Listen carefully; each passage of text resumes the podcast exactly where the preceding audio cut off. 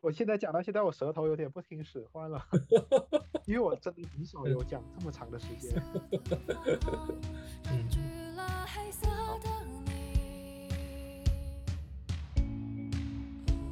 白色的勇气亲吻着白色的心，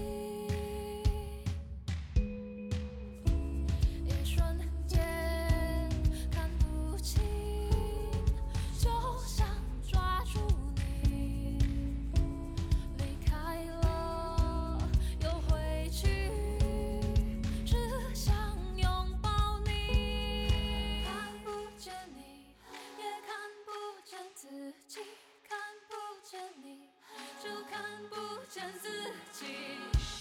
与浪之间承载着谜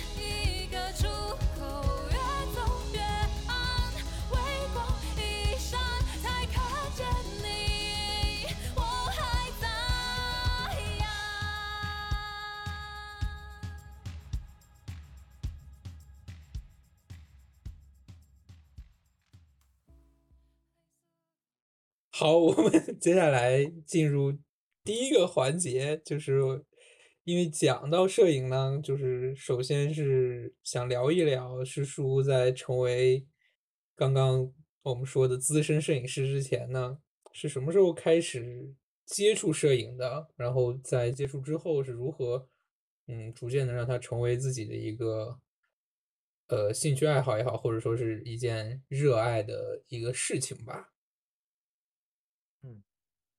其实的话，在八十年代末九十年代初，然后我家里面，因为我们家的人都是搞新闻的，从我外公一直到嗯我大姨到我妈，然后他嗯们都是属于是一路搞下来都是搞新闻媒体的，然后我现在也算是继承了他们的衣钵吧。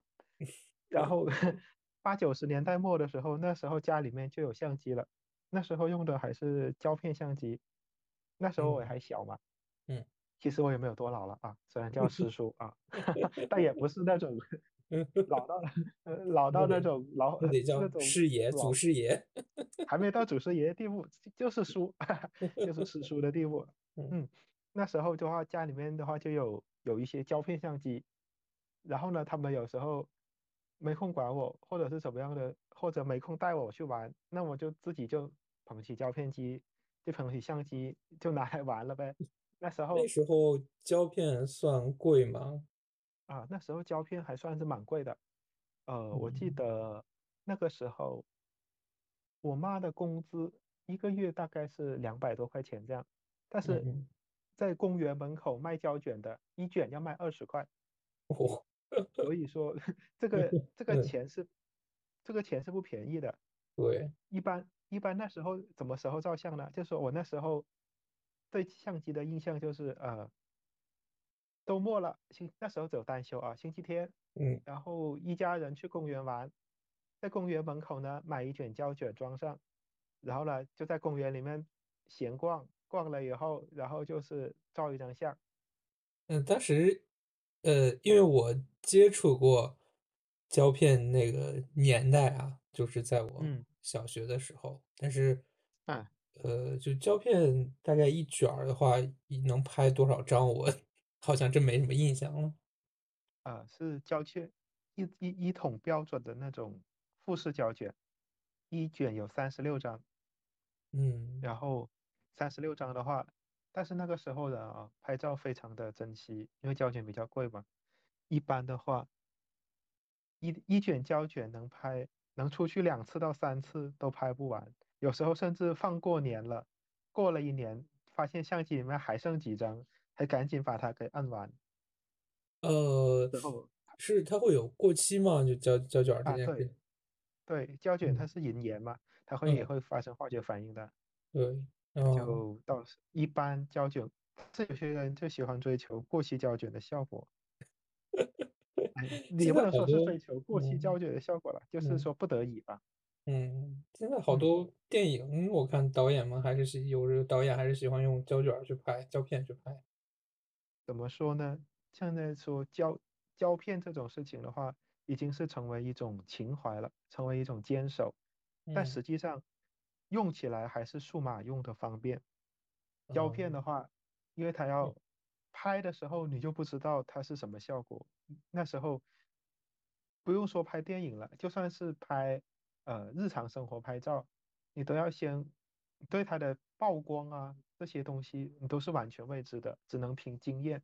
所以说为什么说胶卷这个事的话还是比较复杂的，就是说是算是一种进阶的玩法，既是复古的玩法，又是进阶的玩法。嗯嗯嗯，哎，我们还是回到嗯 之前吧，还是回到回嗯到回到我这个对你胶卷的这个这个嗯经历上来。那个胶卷的话，我们晚点再说，晚呃后面那一点嗯再说。好没问题就。说那时候，嗯，嗯好，就是回到那个呃，去公园拍照，然后拍完了以后呢，一卷胶卷拍完，然后就要拿去晒，拿去冲。那个时候的话，其实我并没有对摄影是有什么兴趣爱好的。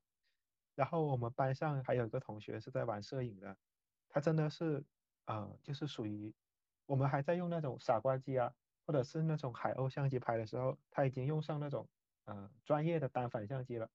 我们不是嗯很理解，因为那时嗯候小孩子都要有个兴趣爱好嘛，送他去上兴趣班，有的学画画，有的学唱歌，那时嗯候学摄影都还是比较少的，很少的。嗯然后的话，在小学吗？初中、高中？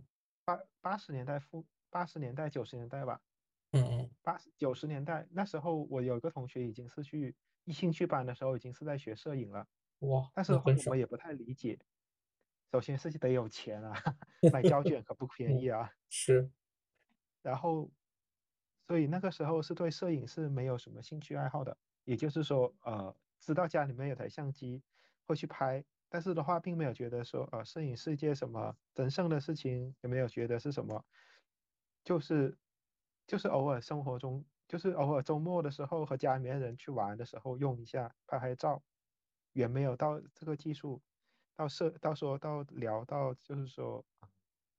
把它当做一个技术，把它当做一个生活或者是什么，然后一直到到了零四年，那个时候的话，数码相机开始渐渐普及了，然后数码相机普及了以后呢，一开始有些杂志也开始介绍相机了，然后那个时候呢，我在看，那时候我也是觉得，就说不知道怎么回事哦，心里面就有一股冲动，就说，哎，这个数码相机蛮有意思的，要不然我也买一台来玩玩。嗯然后从那个时候开始，零四年的时候，然后我就买了我，就算算是真正的开启了拿相机的生涯吧。二零零四年拿了是奥林巴斯的一台呃大倍率的变焦相机，从那个时候就开始呃学习，就是说那时候开始对拍照这件事情有些上心。嗯，我家的话，第一台那个数码相机也是奥林巴斯，但是型号我不太记得了，也是很早之前的事情。一般人也不会记得了。嗯因为毕竟这是器材党才干才嗯会干的事。嗯 那台相机奥林巴斯 C 七四零，我现在还放在家里面的干燥箱里面呢。哦，最近不不是嗯复古 CCD 流行吗？嗯可嗯能又又会拿出来拍一拍。嗯是很快的话，到了零六年那时候的话，觉得这台奥林巴斯已经不能满足我的拍照需求了，然后我就换我就换了一台宾得的 K 十 D。那嗯台的话，为什么选那台呢？因为相较于尼康和佳能来说，同样的性能、同样的画质、同样的像素，这台相机便宜太多了呀。然后，但嗯是这台相机的话，也和我没有不太有缘分。呃，零六怎么说？年买的，嗯然后到了一零年就被人家偷了。啊，哈哈，对，那好可惜而且。的话，而且这台相机刚开始的话，因为它是宾得嘛，宾得的话，它的品控还是有些问题的。比如说取景器歪啦，还有一些嗯呃快门掉渣啦啊，这些事情全都给我遇到了，然后我就用的磕磕绊绊，嗯嗯然后在毕毕业旅行的时候，拿着它去北戴河，嗯，然后在北戴河的时候还坏掉了，根本在北戴河根本开不了机，我也不知道为什么开不了机，就是北戴河的风光太漂亮了，实在是。然后我打开，我兴致勃勃拿出相机来，然后想拍，嗯，发现相机根本开不了，然后会不会什么东什是因为么什么也太潮了呢？因为北戴河那边确实很潮潮湿。嗯，但是我也不知道为什么。但是我同时我还拿了，好巧我拿了一台奥林巴斯去，然后奥林巴斯能正常使用，能正常拍摄，没有问题，OK，拍完了。然后嗯。然后我坐火车从北戴河开到天津的路上，然后相机就能开了，然后 然后我就觉得非常的莫名其妙，然后命运。然后对，然后就一直拍一直拍，就就又从天嗯。津吧，又拍到了大连，又从最后从大连回到了广西，然后就人生的人生只有这四年是在外面的，其他时间都在南宁，现在一直还在还是在南宁。嗯呃，接下来就是工作嗯时间了。工作嗯了以后，啊、工作了以后，我记得是第三个月吧，然后就买了 D 八零，那时候。算是已经就是对摄影这件事情是，那时候已经开始是有些喜爱了，嗯嗯嗯然后就说觉得，嗯，这件摄影的话，就是说平日里的兴趣爱好嘛，因为像我小时候，我是很我是嗯。没有参加过什么兴趣班的，也不会弹琴，也不会唱歌，然后嗯。什么都不会，这种业余的兴趣爱好根本就没有。嗯嗯。然后平时的话寻找点寄托，那好吧，嗯。那就试试看拍照吧，然后就开始拍照，从零八年开始买了，就是那时候那时候我记得我的相机才不是那时候才哦，哦是我工资才一千八，然后这一台相机加镜头花了我六千八，哇，嗯，那时候还也是住在家里面嘛，所以所以嗯。就觉得无所谓，也不用像其他的孩子那样，呃，去嗯北漂啊，去漂又去租房又什么，就是因为住在家里，所以所以嗯存得下一点钱，然后把这个钱攒一攒，嗯，然嗯。后就去买了一台尼康相机，然后就一直用到现在，现在还在用是吗？呃，已经更新迭代了几台了，但是的啊。话一直都是在一直都是在用尼康。嗯嗯嗯。然后期间的话也换过索尼，也换过一些有的没的，但是最嗯。后最终的话，拍照就是重重大场合认真拍照的时候，还是要拿尼康。啊，是这嗯算个人使用习惯吗？呃，因为尼康的相机的话比较可靠，不会像宾得 不会像宾得那样给你莫名其妙的坏掉，然后不 会也不会怎么说呢，嗯给你可以死在半路毫无声讯。尼康的品控还是可以的，这个这一啊点是可以放心的。啊，嗯，嗯。那在就是在这个，就就就这个刚包括叔叔也说啊，就是都是个人的这个兴趣爱好，就确实也是嗯。没有再去去就是系统性的这个学习过，啊，其实要说学习也是学习过的啦。嗯。呃，我第一次，首先就是在大学里面咯，有摄影的选修班，河工大的那嗯。个环呃环境与建筑设计系，河工大嗯有一个国社，有个国社的老师，那时候哦那时候河工大有个国社的，姓厉的，嗯嗯，你有你有印象吗？我没因为完全没有接触过，在翡翠湖校区和在南南校区应该都有见过呀。呃，因为我好像没有就是太多就选这种艺术类的课程，然后可能嗯。对，嗯。哎，你你在大学的时候是什么系啦？我又忘了，计算机我吗？是计算机，计算机的，计算机，哦对，计算机。嗯那是的，像这种的话，嗯为什么说摄影的话，早先的摄影算是属于少数人的玩意儿，高端的玩意儿，嗯就是因为这个里面涉及的技术实在是太复杂了。嗯，哎，想讲个故事给你听，就是好，就是当年当年我就是玩胶片时候发生的糗事。嗯我那时候已经是摄影协会的技术会长了，我在学校的摄影协会里面做技啊术会长。哦然后的话，学校里面就有呃，就有个呃影楼还是什么，就是照相馆吧。可能那影个老楼这个板现在都真的好，复古啊。就是在南区啊，在新河工大翡翠湖那地方，就嗯是在那个小超市里面有一家有一嗯家那个呃有一家那个呃照相馆，然后嗯。呢，每年新生军训的时候，他就会去给学生拍军训照。嗯嗯。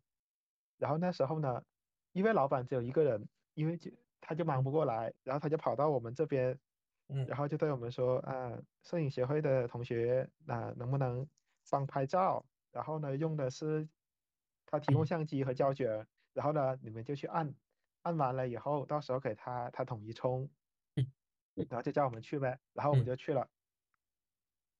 嗯前前一阵就说前脚那个是教嗯。摄影的老师刚刚说，你把胶卷卷上了以后呢，你先试搬一下，最重要的是你要看它上面的数字走不走，如果数字走了，那就说明你的胶卷卷上了，然后你才可以你才可以去拍。嗯。然后呢，我就把胶卷一卷，然后我也老师前面刚刚讲完，我后面就给忘记了，然后我就开始拍呀拍呀拍呀，然后我就说，哎，怎么这卷胶卷这么长？怎么拍了这么多张还没到底？然后 嗯然后然后我发现我根本没有卷上胶卷，然后打开一看，啊，背后全都是，背嗯后那个胶卷根本就，你不是说，呃，不是说我当场就发现了，我嗯是拍完了以后，就说我拍拍拍，然后我说嗯，拍完了应该的，然后就我就把胶卷用卷片器卷回去，嗯。然后呢就交给老板，然后后来老板发现有三我我拍的那几卷完全都没有卷上，然后 然后 然嗯后呢他很委婉的跟我说了这个事，然后然后我心里面其实我心里面好像也有点预感了，我大概知道是怎么回事了，嗯嗯。然后他就很委婉的跟我说了这个事儿，然后然后我说那那我下哦那我帮你补拍好了。嗯。然后自自打那以后，这个老板再也没敢跟 再也没敢跟我正面打打过交道，然后他都不敢正眼看我，然后我反正真的是前面老师刚刚讲完，你你嗯。拍上好胶卷，你要先看看那个数字走不走，嗯嗯。走了你再拍。结果我真的就是完全就是第一件嗯。入门第一件就第一脚第一脚就踩到一个大雷，也不知道是哪几嗯。个班没有拍，然后最后是 嗯。最后好像听说老板把所有的片都冲出来了，然后呢才去看确认嗯。哪几个班没拍，然后才去哦补拍的。天呐，然后自打那以后，那个老嗯。板就没敢跟我说话，我也没 敢跟他说话。哇，那这个确实是，怪不得刚刚那么问我说有没有录上。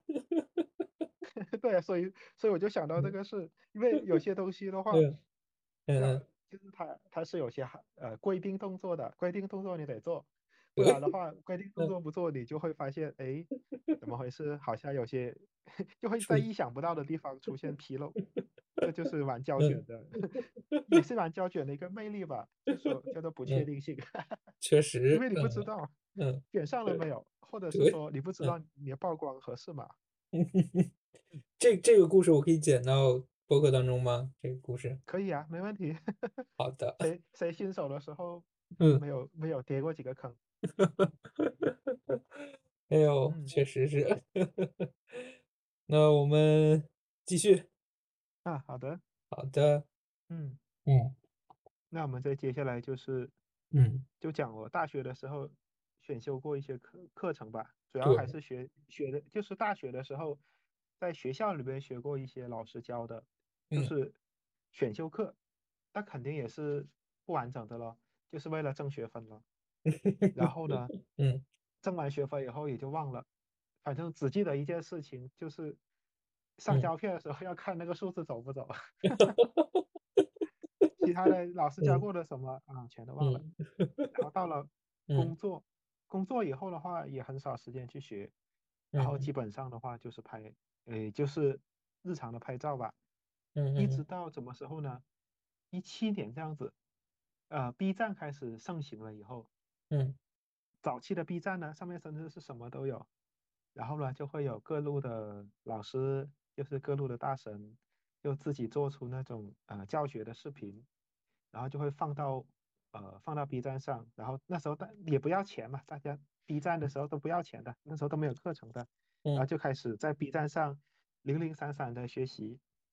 但是的话，我其实是非常不建议各位，就是说各位听众吧，不嗯建议各位听众这样子零零散散的学习。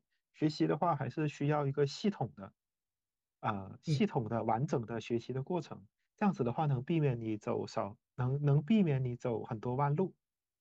嗯然后呢，在就说一般是我们通常定义上来说啊，摄影分为前期和后期两个两个阶段。前期就是你指你拍照的阶段，然后后期就是通俗的说就叫你修图的阶段。那在这里呢，我就呃，就说说到 B 站啊，B 站的话，有些课程是要收钱的，然后有些课程它写的很焦虑的，那标题什么，不要再瞎学摄影，不要再自学自学摄影，这会毁了你一辈子。这种这种东西呢，我也嗯看过，实际上我也看过，然后基本上 B 站看过这么多这种摄影的这种理论的话啊，我先，那我就向各位听众推荐两位老师啊，前期的一位，后期的一位。嗯前期这位呢，他的 B 站的名字叫做小师傅的选修课，是一位姓李的老师，他在上海外上海的某个高校上班吧，在某个高校供职。然后他的话，他自己本身他也从事过相关的拍摄和理论研究。然后呢，我看我看他的这一套教程下来，就觉得他这一套的话就是非常适合新手入门。呃，就算是有些三五年经验的比较进阶的呃摄影老老手，也可以去从他这个地方得到很多新的知识。他的教学呢比较成体系，然后的话，同时的话，他自己是搞学术的，他自己的学术水平的话也还可以啊，不敢说人家还可以啊，蛮高的，人家的学术水平还是蛮高的。然后主要是他展示出来的时候，他没有太多的学术痕迹。他上课的话，风格也是比较轻松幽默的，也比较适合大家，就是说随时随地点开来看，也不会有太多负担。啊、稍微记忆一下，基本上也就可以能掌握了。跟着他的学，而且的话，现在这位老师还没怎么成名，然后还没有收钱，所以说，所以说还是要趁早。他现在的话，主要是放他的课堂实录嘛，因为前一阵，前一嗯阵因为众所周知的原因啊，大家都在家里面上网课，上网课的话呢，他就把他自己上网课的东西给录出来，然后放到了网上，放到了 B 站上。所以说呢，这一套这一说就是说，这位老师现在这些东西都是比较成理论、成体系的呃教学视频，是可以从头到尾看下去的。嗯然后前期的就是这位小师傅的选修课，然后后期呢，就肯定就是李涛的高手之路了。这个这个李涛的高手之路已经出来蛮多年了。李涛这个人呢，他也是 Adobe 公司认证的中国中国的 Photoshop 的那个培训的导师吧。然后网上又理论就说他是呃 Photoshop 中国第一人。哇，但是现在评价很高也哦。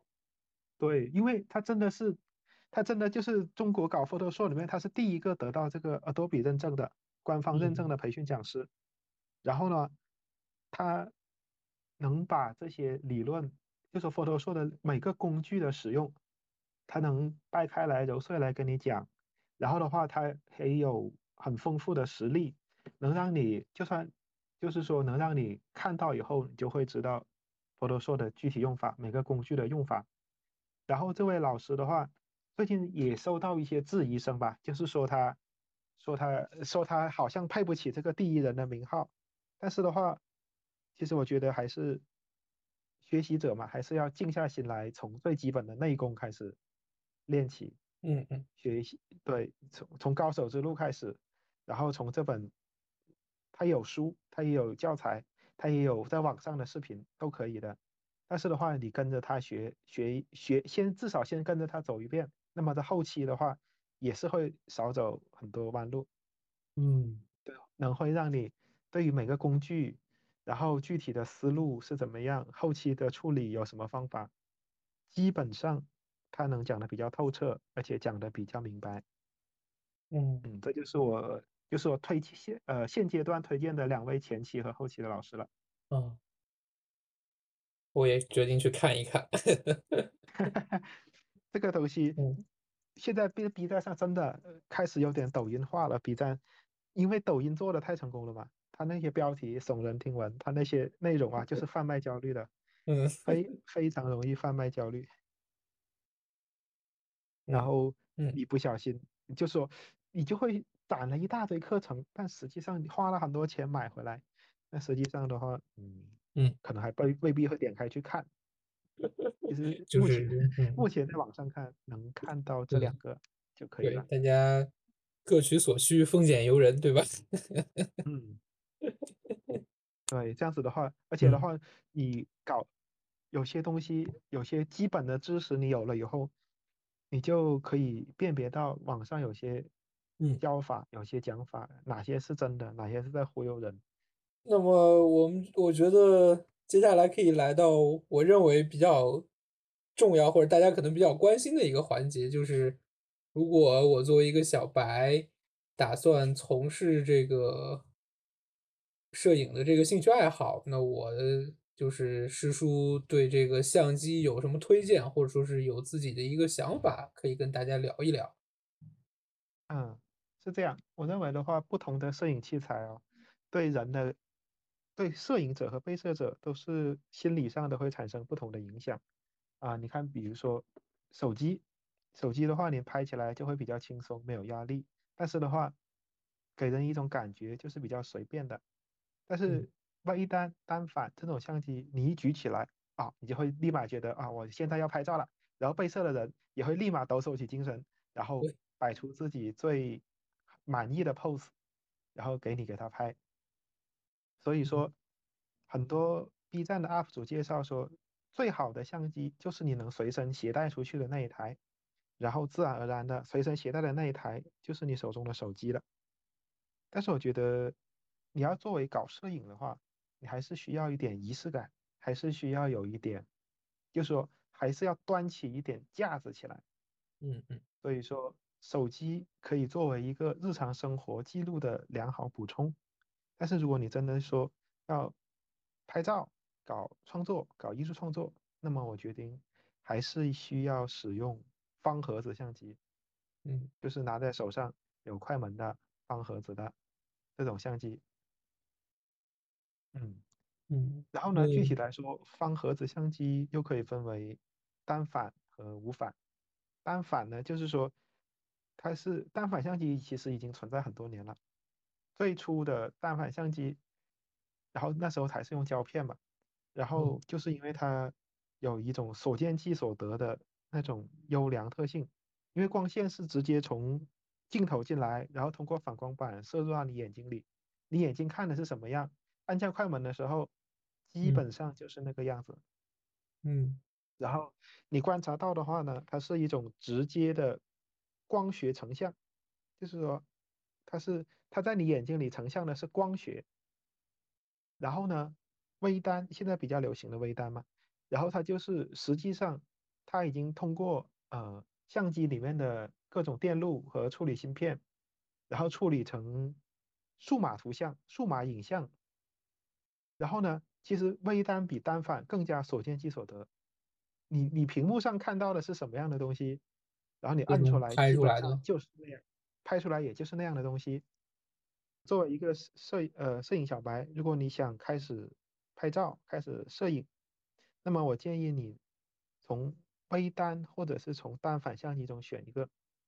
如果你的预算合适、预算充足，然后就是说呃经费比较充足吧，那我就建议你选择微单相机。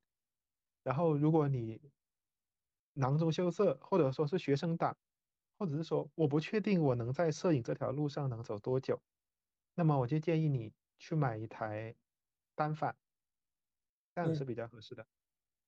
嗯，哎，我就打断一下，就是因为嗯我这几年也是看索尼一直在推各种，它好像比较火的是它，我也看到就是叫黑嗯。卡，这个是，哦，这种的话其实嗯。也是属于卡片机，嗯黑卡嘛，卡嗯。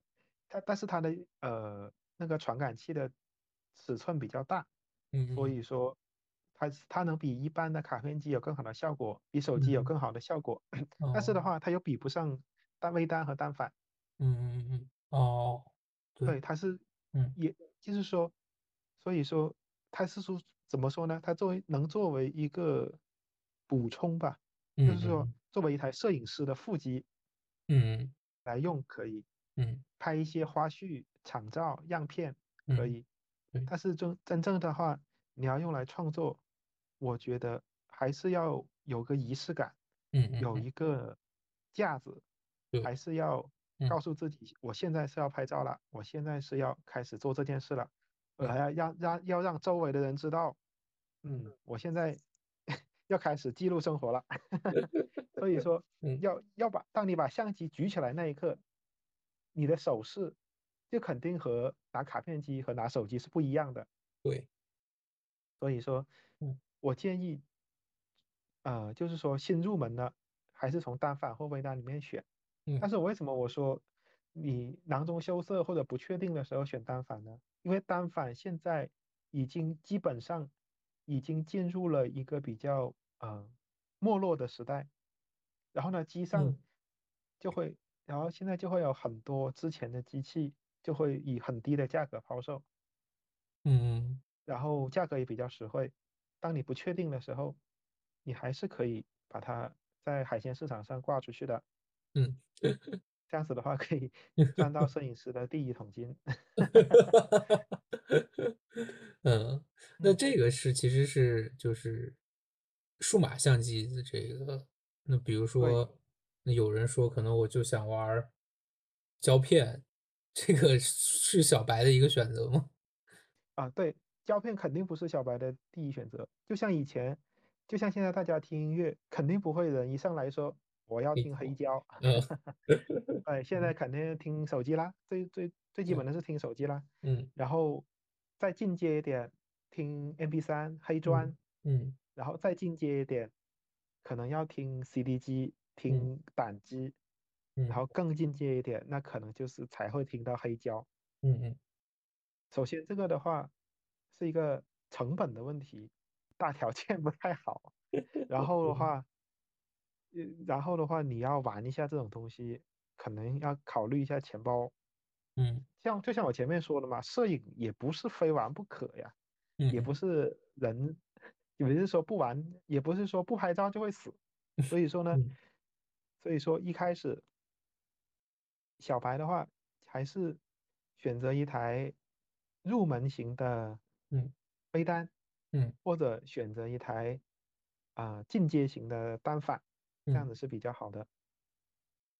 嗯。然后价格也不便宜，就是我曾嗯。经推荐过，呃，有一次我在喝咖啡，然嗯。后然后我也背着我的相机嘛，然后嗯。那个咖啡师就比较好奇，就过来问我，那时候我给他推荐是，我因嗯为他刚刚大学毕业，就然后我就给他推荐是，就说你花不到一千块，你去买一台啊、呃二手的佳能相机，嗯。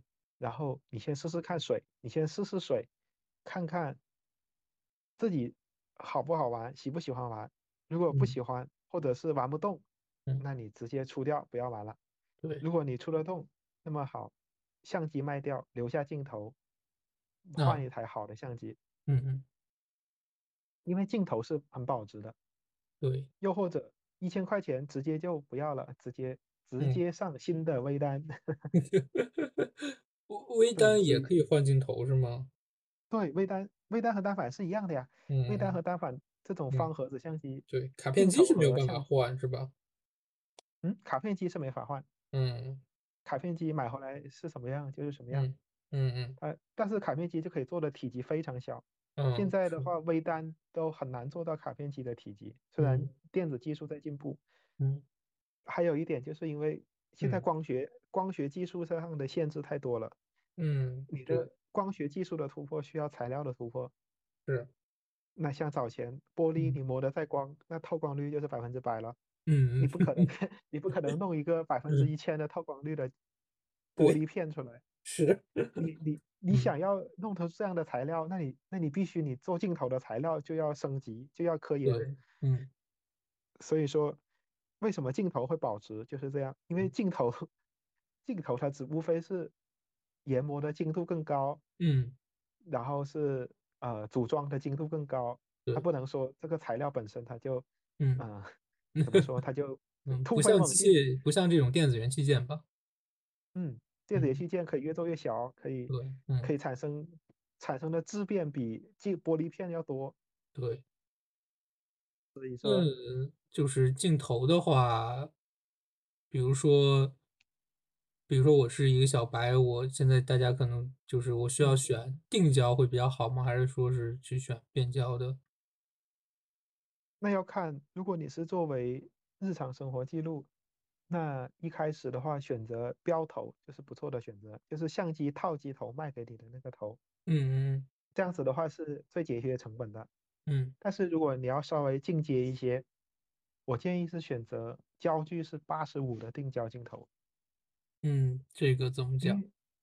因为八十五焦距的话，它是属于中长中长焦的范围了。嗯嗯然后呢，用来拍摄人，用来拍摄一些静物，嗯特别是佳能的，呃，佳能的八十五定，它的话它有微距功能的，它就能嗯拍摄人和拍摄静物，就是非常的好用。嗯嗯嗯然后作为中长焦镜头的话，它能够能够帮你屏蔽掉一些不必要的杂物。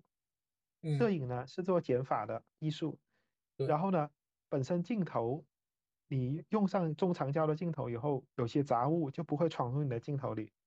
嗯反而我是觉得广角镜头是比较难以驾驭的，因为嗯。总会有意想不到的东西怒闯嗯，你的镜头，因为这取的景太太太可以叫取景。大嘛，或者说是，对，嗯。然后呢，人也一般的话，人也喜欢看背景虚化的朦胧的，像我前面嗯。说的糖水片。对，所以说，嗯。对，所以说初学者一嗯。开始比较容易获得成就感的，首先就是八十五的大光圈镜头。嗯。你拿的这个八十五的镜头呢，首先它是比较轻便的，嗯当然，当然，除非除非除了适马个别的那种那种那种那种重炮例外啊，八五的 嗯八五的镜头定焦镜头是比很多大三元的镜头要轻便的。大三元是指，大三元是指，这是一也是一种很老的说法了。大三元的镜头是指，呃，恒定光圈的专业镜头，嗯比如说焦距是，啊、以尼康为例啊，十四到二十四，然后二十四到七十，嗯。七十到两百，这三嗯。支镜头呢，就嗯。是它的专业镜头了，大三嗯。元。哦，对，然嗯后拿八五呢，是首先会让新手比较容易获得摄影的成就感与满足感，嗯。因为它比较容易出出片。对。其，次的话，八五在拍人像和微距上面，它有比较广的适用性，甚至八五用来扫街也是绰绰有余的。因为因为扫街的时候刚开始嘛，新手嘛，总是不嗯敢接近，但是嗯你又有想拍的东西怎么办？你用八五拍，基嗯本上就可以 就可以，就是嗯说在那个人的心理距离之外嗯嗯就能拍得到，然后 回嗯去再做适当的后期裁剪，那，你就可嗯以出片了。嗯嗯嗯然后八五的话，基本上现在的八五镜头素质也蛮高的，你用的个嗯一段时间，如果确实发现自己不合用，你可以卖掉嘛，卖掉也不也不会亏太多。嗯，也算主流的，对，应该是，主流产品也算是嗯个硬货。八五的话，八五嗯镜头从来不缺人用，然后的 话，嗯对，也会大家也想比较喜闻乐见。你嗯用来拍小姐姐是很容易拍出好片出来的。嗯然后呢，进阶之后，然后我就建议的话，能选轻便的长焦。嗯长焦镜的话，往往来说，长焦镜它有两个档位，轻便的长焦是属于比较便宜的，然后还有大三元这个类别的长焦，它就是比嗯较贵的。嗯这种镜头呢，它就比较沉，然后也不适合，这种就是真的就是适合架在场边、足球场边，或者嗯。是架在三脚架上面，对。非常严肃认真的拍摄。嗯。嗯然后轻便的话呢，还是可能还是和我自己的习惯有关吧。轻嗯。便的话，你就拿去扫街，拿去嗯。在街上走，机动性也很强，也很方便，也不会有给你造成太多的负担。嗯。特别是重量这一点，我我特别想想跟各嗯，位小白说啊，也不各位小白，可能各位，特别是重，量这一，特别是重量这一点，我特别想跟各位爱好者说，呃，不要看上，不要少看了那五两一斤的重量，当你背着它走嗯在街上的时候，走一天，走嗯半天，这个感觉真的是不一样的。有时候你真的酸的手都抬不起来，第二天拍，第一天拍摄，第二天手都抬不起来。嗯，就然更不想后适马的拍了。镜头的话，对这种的话会形成一种负的反馈，会嗯，让你 更不想拍。然后，对这这种的话，像新闻说的嘛，手力、眼力、臂力，还有个还有一条叫臂力，臂力也是要练的。所以说四马又叫健身码嘛。嗯然后健身码为什么？因为它的镜头都是一点五公斤、两公嗯斤的那种超级硬货，嗯然后拍起来很很吃力、很累。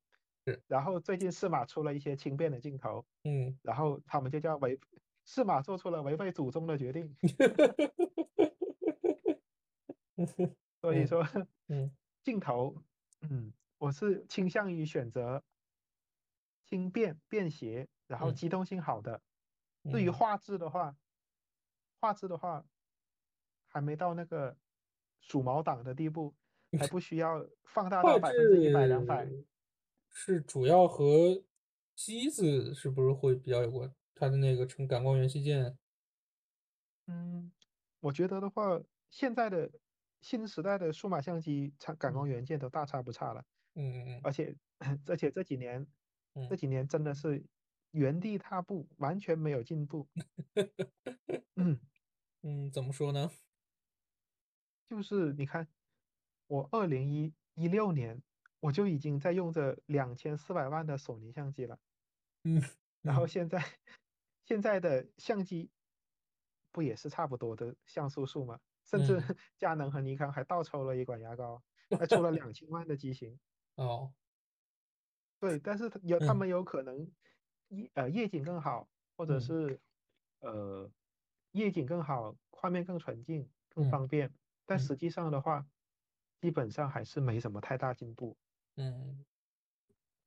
而且这个进步也不足以让你说，让你的照片拍出来是客户说我不满意你的照片，那个画质太差了，我不接受，我我拒嗯，绝，这个没有的，基本上嗯两千二零一三年左右的机器，到现嗯。在放到现在依旧能打。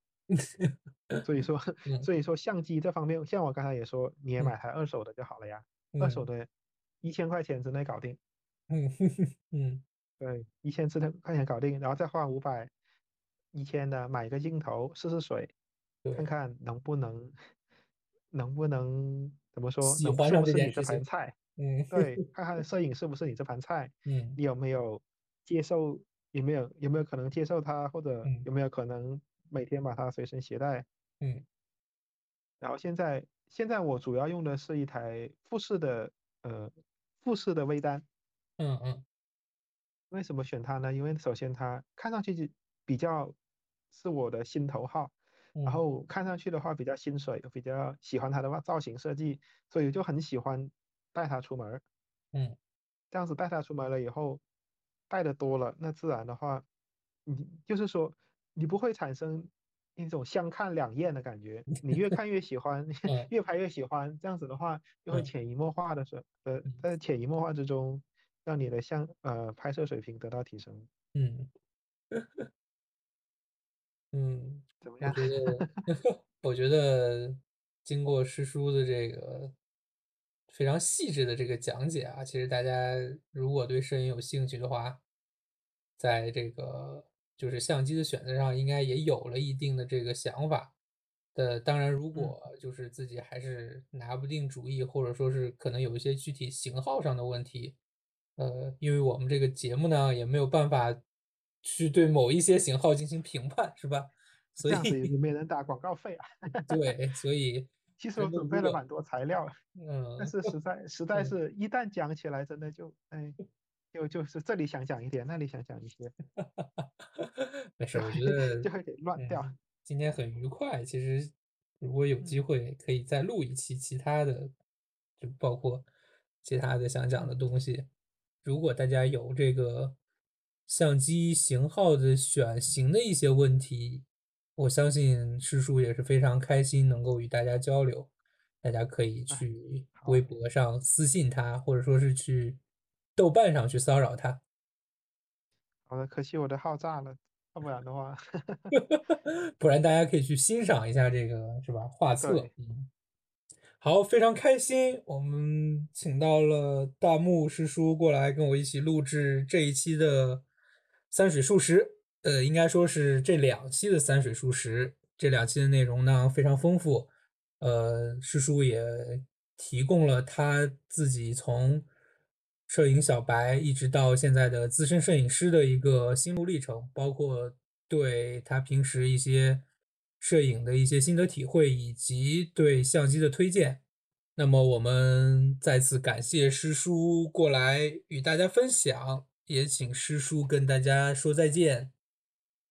啊，很开心能和山水不知不觉就聊了这么长的时间，然后，哎，然后呢，然后希也是希望大家有空来我的微博，来我的新号来坐坐，来看看，然后有，些，嗯，嗯，然后也能希望能和大家一起共同探讨摄影，然后共同探讨文学，这方面我还是有一点点小的研究的。也能希望能给到大家一点不成熟的建议，能希望大家拍拿起相机来的时候开心，然后能够记录好自己的美好生活。好，那我，们也非常期待师叔这个新的画册的线上哦，的这个发行。对对，只是在网络发行哦，这个 没有拿到，没有办法拿到出版号的。啊，对啊，肯定不能了，这个嗯东西是吧？其实也不会有 太多嗯，违反违反核心价值观的东西了呀。主嗯要主要还是呃这一两年拍照的一个小小的总结和汇报吧，嗯，也希说点自己的望大家想法，对，也希望大家能支持，也希望大家踊跃支持我们山水的博客，也请大家给他踊跃的按赞、点赞、转发，这样子的话，我们会在更多的时间能有和大家有更多的陪伴。对，非常感谢师叔。嗯，呃，那好，也谢，谢山水，很荣嗯，幸收到邀请来参加他的博客。也非常感谢师叔愿意赏，光来做客。嗯，不客气。好，非常开心，我们即将结束今天的录制。呃，希望大家也是如师叔所说，多多评论，多多转发。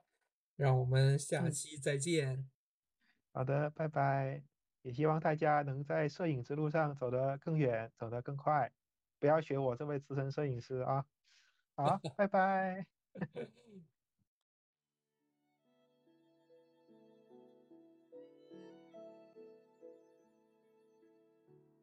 天天天蓝，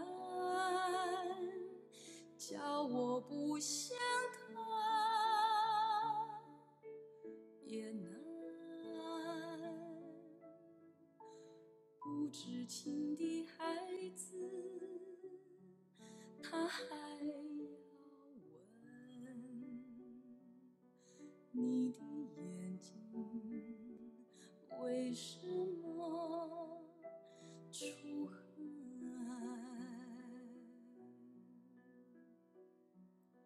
情是深，意是浓，你。